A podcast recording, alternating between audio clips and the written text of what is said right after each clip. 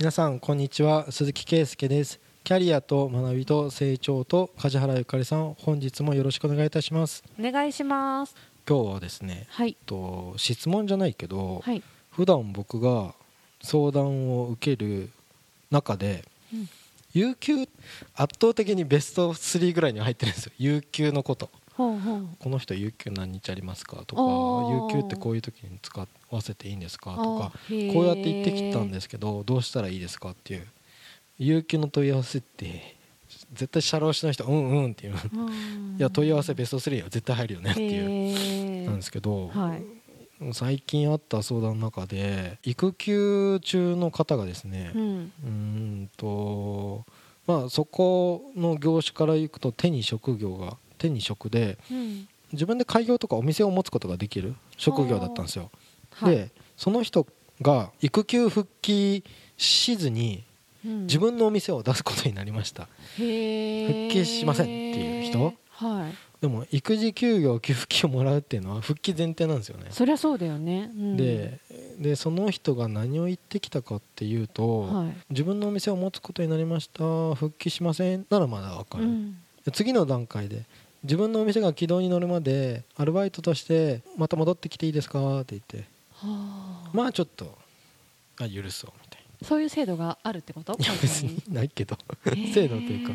前例があるまあやめるるっつったのを一回撤回してるわけだよね。復帰しませんよ社長のところにはって言って。うんでももう私自分のお店出しますっていう、うん。ああそうですね。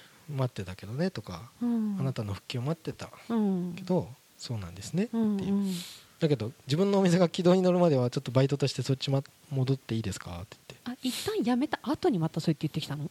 まだうーん。辞めるけど、いやコロナだからん。お客さんとかは、まあ、そこら辺が難しいだろうなと思って、うん。やっぱり既存のお店に週2でも週3でもアルバイトとしてそっちに出勤しますって言い換えたんだはでそしたら今度次の主張がちょっと間が空いてあ、うん、正社員としてはあ。やっぱそっちで復帰したことにしてはあ。の育休前の育休中でも有給って発生するんですよ。在籍してるから。あ、育休に休業中でも、有給休暇の日数は付与されるんですよ。い、へえそうなんだ。育休前にバーって全部使い終わってもはい、使い終わってもあの2年とか休んでる人がいたらうん、また十何日とか付与されてるんですよえでその間に使うことがあるの、いやまあ復帰しなければ使えないじゃないですか、うん。復帰して労働日になれば、うん、いきなり復帰とともに、あすごい持って復帰できるんだ。そう。へえすごいね。あアルバイトも撤回します。社員として復帰して有給こんだけつけてもらって有給消化させてくださいって。おお って言ってきたのね。どっかで知恵つけてきたんだね、まあ LINE の画面とか見たんですけど、うん、あ旦那が有給は権利だからそうやってしてもらえって言ってます旦那さんが言ったんだ。それをそのまま社長に伝えるかねとか思って。まあちょっとその前の発言からちょっとね あまり考えてない感じがしますけど。そう。そうなんだよ。なんかかなりりズケズケと言ってくるなこの人もって。正直だね。いやさこう言われたらしょうがないんですか？みたいな相談だったんですよ、そりゃ相談するわ。ちょっと一回社労士に相談しますってなりそうだね。ね、権利はそう規定されちゃってるからね。あそうなるもん。あ分かってても？ん？分かっててもとか関係ないか。そうだよね。そうしたいって言ったらも僕がじゃあ復帰1年も休んでて辞めるって言ったりやっぱ戻るって言ったりやっぱ正社員にとして戻してもらってその給与で有給をこんだけくれとか 言ってきてこれは言われっぱなしですかみたいな感じなんだけど。うなかなかだよね。そう。でもねまずうんその退職したことを撤回して受け入れたまああんたもあんたなんだけどみたいなあるんだよ。あそうね。社員。まあ優しい。社長か。うんうんうん。僕が思ったのは、うんまあ、復帰する気がなかったっていうのはお店を作るっていう時点で物件探した時点でないわけじゃ、うん。んでそれ絶対に会社を裏切ってるわけだよね。うん。その後にここまで言うかみたいな、うん。あって。なかなか強烈なあれだね。そう。社長から来た質問に対してはまあ、確かに労働者の権利ってこうなんうん。だしうん。会社としてじゃあこれをつけなかったら未払い残業になる。未払い賃金か。うん未払い賃金っていう問題になってくる。労基署に書き込まれた時に何て言われるかって言ったら会社が未払い賃金を起こしてるって指導を受ける部分になるからうん。払わなくちゃいけないことにはなる。けどそもそも復帰する気がなかったわけじゃんこの人うん。とか退職を撤回するとか勝手にとか。で退職願いとか退職届うん出てたの？日付どうだったの？とか。そうそうそうそこそういうことなんですけど、うん。でも僕が一番言いたかったのは、うん。このね権利とか義務をずーっと押収すると、うん。だんだん言葉が鋭くなっていって、どちらにもダメージを与えるっていうかね。うん。あのま、ちょっと一旦やめようみたいな。うん。これ何が正しくてどこが落としどころとかっていうなんかこう法的に OKOK、OK じゃないかっていうのをしていくと、うん。本当にお互いファイティングポーズを取ってる状態なんで。まあ通るよね。そんなそんな舐めたって言いたくなるよね。正直。じゃあまずほ法を学んだからう、ん。なんていうのかな。そういう専門家を顧問でつけてるってことはこれ OK これ OK じゃない？っていうのを確認したいわけじゃないですか専門、うん。お墨付きをもらいたいわけじゃないですか、うん。そういう相談多いんですけど、うん。もうぶっちゃけ言うと法で OKOK、OK じゃないかよりうん。大事なことって伝え方とか、うん。普段じゃないですか、うん。予防的な観点、だから法律が出て必要とならなければそれは平和でうん。すごいいいことじゃないですか。そうですねだからまあこういった争いが発生したそもそも論のところ、うん。まあ、復帰する気がなかったとかそのどの時点でっうん。ていう話をうん。しないとうん。しないとこの人は調子に乗ってる。乗ってるよ。めちゃくちゃ乗ってると思うよ。ちょっとありえないと思ってしまう会けど。社にのことどう思ってんの？っていううん。人としてどうなの的な話をちょっと一回してあげないといけないと思って、でそれ鈴木さんのとこに相談にあったのは、うん、正社員になった後そのアルバイトもう正社員だった人。正社員だったけどお店の店長として頑張ってた人が。がいやでも一旦辞めるって言った後、うん。あやっぱりバイトでって言ってあやっぱり正社員でってなったわけじゃん、そうそう。どのタイミングで相談来たの？うん正社員でって戻った後？も戻ってないもん。育休明けて復帰するシミュレーションをどんどんしてたと思うんですよ。戻らない。うん。やっぱ戻らないの段階でもう話し合ったの？戻らないっていう話はうん。12か月前にあった、うんうんうんあーって僕えそれ12か月の話なんだ。そうそうそう。僕からすると うちの事務所は毎月,、うん。毎月っていうか2か月に1回育休の申請をしてるんですよ、うんうんうん。給付金をその人に、ね、うんちゃんとお金が振り込まれるように手続きをしてって、あこの人はもう復帰しないんですね。うん。っていう連絡をもらった、うんうん1か月後ぐらいに。やっぱやっぱアルバイトとして戻りたいらしいってあそうなんすね。ぐらいまでは業務連絡なんですよ。だけどその人が有給がどうのこうのとか正社員として席を戻して今までたまった有給復帰した時にたまるであろう有給をこう消化してこの日付で退職にしてほしい。正社員として。うん。は？すごいよな本当。もっとうまくやってくれればいいのにねその言う方もね。うん。すごい僕のアドバイスの中では、うん。まあいろいろ選択肢はあるよ、うん。こういうところで落としどころにしてこうだし、うん。それロークションはこういうふうに言ってくるからそれは絶対会社としては果たさなくちゃいけない部分ここが残るしとか言ったんですけど、うん。でも結局この人にどういう対応したかっていうのをうん。他の社員は絶対見るわけじゃないですか、うん。情報を共有してないわけがないっていうか、うん。ん。だから前例とかどういう対応をしたかっていうのはうん。この後経営に響くし、響くね。うん。うん。でその人がどういう人だったかってみんなもう分かるっていうかうん。筒抜けだと思うんですよね。だからうん。それ人としてどうなの的な話をいや本当しないとその会社言っても結局は社長って一人の人間だし、それをなんかこう旦那がこう言ってたから こう権利でしょみたいなうん。権利の一番美味しい取り方をさせてもらっていいですかみたいなシミュレーションしてきて厚かましいなみたいに 思ったんですけど、超高顔だなと思うよね本当に、うなんかね、まあ、結局はその社長として言わなくちゃいけないことはもう法律がどうのこうのよりもこういうことだしうん。っていうね一回権利とか義務とか置いといてアドバイスするとやらなくちゃ言わなくちゃいけないのはこういうことでっていうふうに言ったらもう本当に社長からは感謝されたんですけど、うん。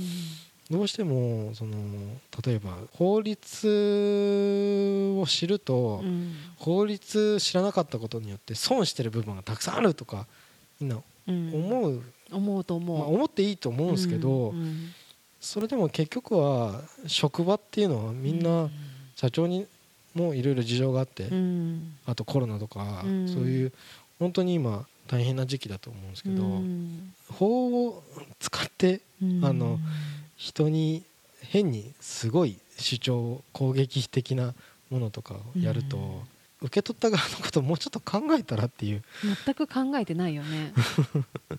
で いつかまた回ってくるよそういうのはって思うけどねうん。自分のそところに。そうなんですよ、うん。そういう人ってね見られてるし、うん。重箱の隅をつついてる人 とうん。その争いを見てる人たちもまた上げ足をどっか取るし、うん。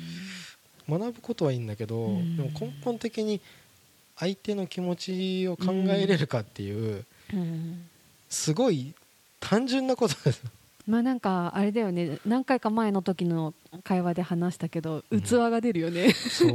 本当に。ちっちゃーって思うよね聞いてると、毎回例えばポッドキャストのテーマでうん。学びっていうかなんか法改正が動いてることとか、うん。そういう一個一個知識が増えるっていうのはいいことだと思うんですけど、うん。結局なんか大事なのは、うん。みんな生身の人間人間で、うん。法律っていうのは割と不完全なものだと思うんですうよね、んうん。時代に合ってないものなんてたくさんあるしうん決まるって言っても決め方もすごいその議員さんたちがうん。いろいろ一応賢い頭で考えてるけど、うんま実情に合ってないものとかも本当多いし、うん確かに。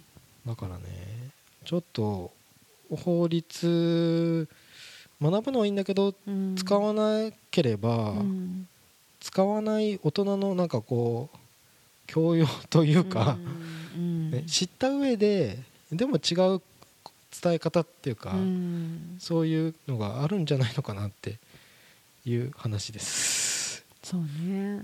なんか私の友達の実例でいくと、うん。そう自分がそれこそじゃあ出産を機にもう会社を辞めようかなと思っているけど、産休うんがあるけど一応戻る前提でうん。取るってなった時に、もう戻らないって決めてるから、うん。会社に席を空けさせるのが申し訳ないって言って、うん。いいですって言ったんだけど、うん。でもなんか辞めた後の収入とかもうん。まだ決まってないんだし、うん。不安定だから取りなさいって上司側が言ってくれたっていう、これ美しい関係じゃないって思うんだよね。お互いのことを思いやってやれるところをちゃんとお互いに譲歩し合ってる関係がいいなって思うけど、うん。今のだと取れるだけ取るみたいな風に出てこられるとやっぱ心象が全然違うよね。うん。なんかね見られ見られてるよってどっかで見られてるよって思うけどね。僕社長から普通にその LINE の画面とかそのまんま来るからね。ああまあそうだよね。じゃあ本当揉めてる系の人の長文？うん僕も読むだけ気めいるけど。見えるよね、うん、間違いない。これなんか全然ケースは違うんだけどろ労災とかもうそういうやつでいや別に会社の労災じゃなかったような気もするんですけど、うん。そういう時に「いや社長何ですか？そのクソ社労士のアドバイス聞いてるんですか?」みたいな「そんなやつとは付き合わない方がいいですよ」とか。なんか攻撃こっちにも来たなとか思って。知らないところで 攻撃されている。そうそう。社長社長って言ってこれそのままスルーするあのこっちに流すのやめてくださいよとかこっちに配慮してほしいよね。そうそうそう。傷そうしたつくよねらもう社長も鈴木さんのことまで言ってるねこいつとか言っていやさ俺にちょっとさねそう。お俺に来ないようにしてよとか言って間に入るのは弁護士ぐらいの資格の人にしてよとか言ってあダメとか言って。いやさ、ねこれ炎上してますねこの人でもヒートアップしてる。うん。もうちょっと冷静になろうよみたいな。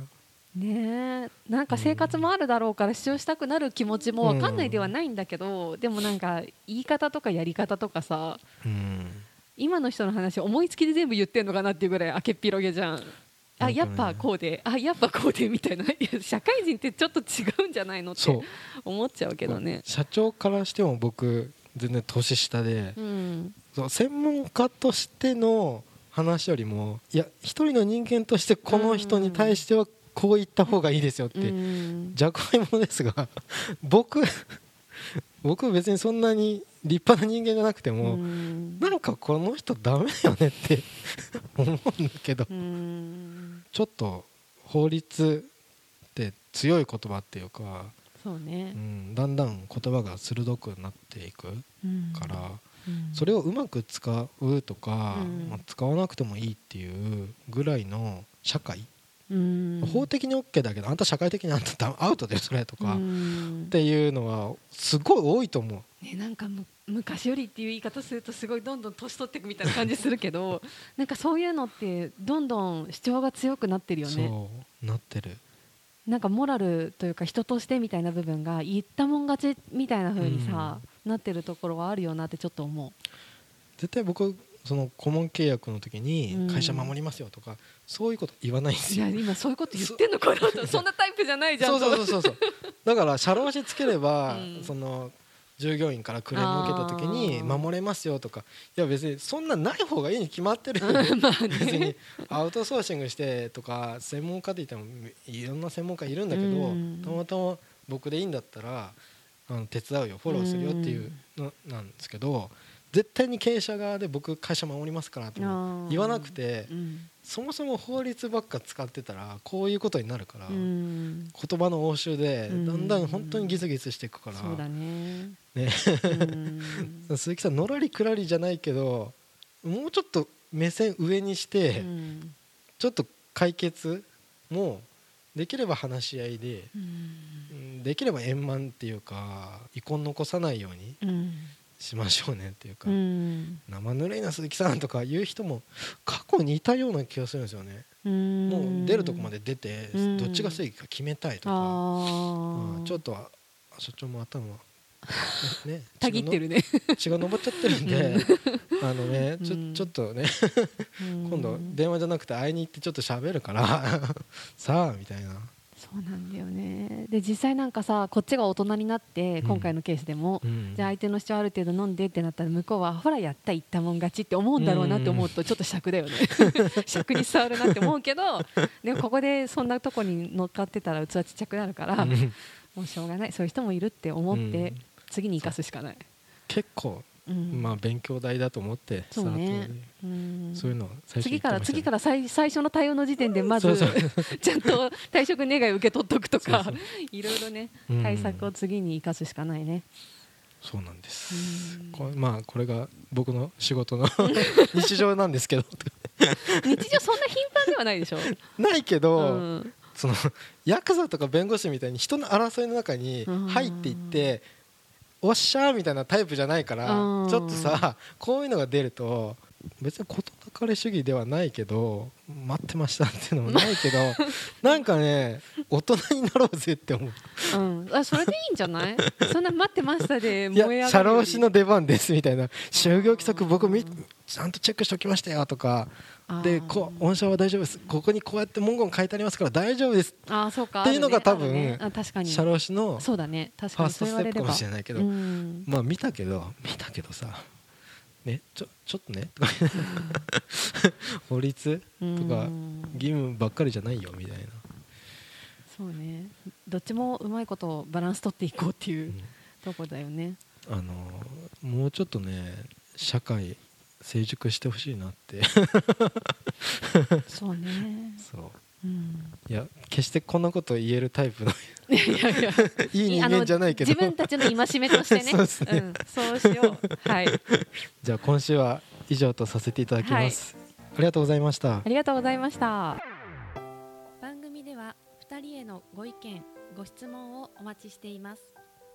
社会保険労務士事務所コルトスのホームページまたはインフォアットマーク sr- koluts.com info at mark sr-cortos.com へお問い合わせください。お待ちしています。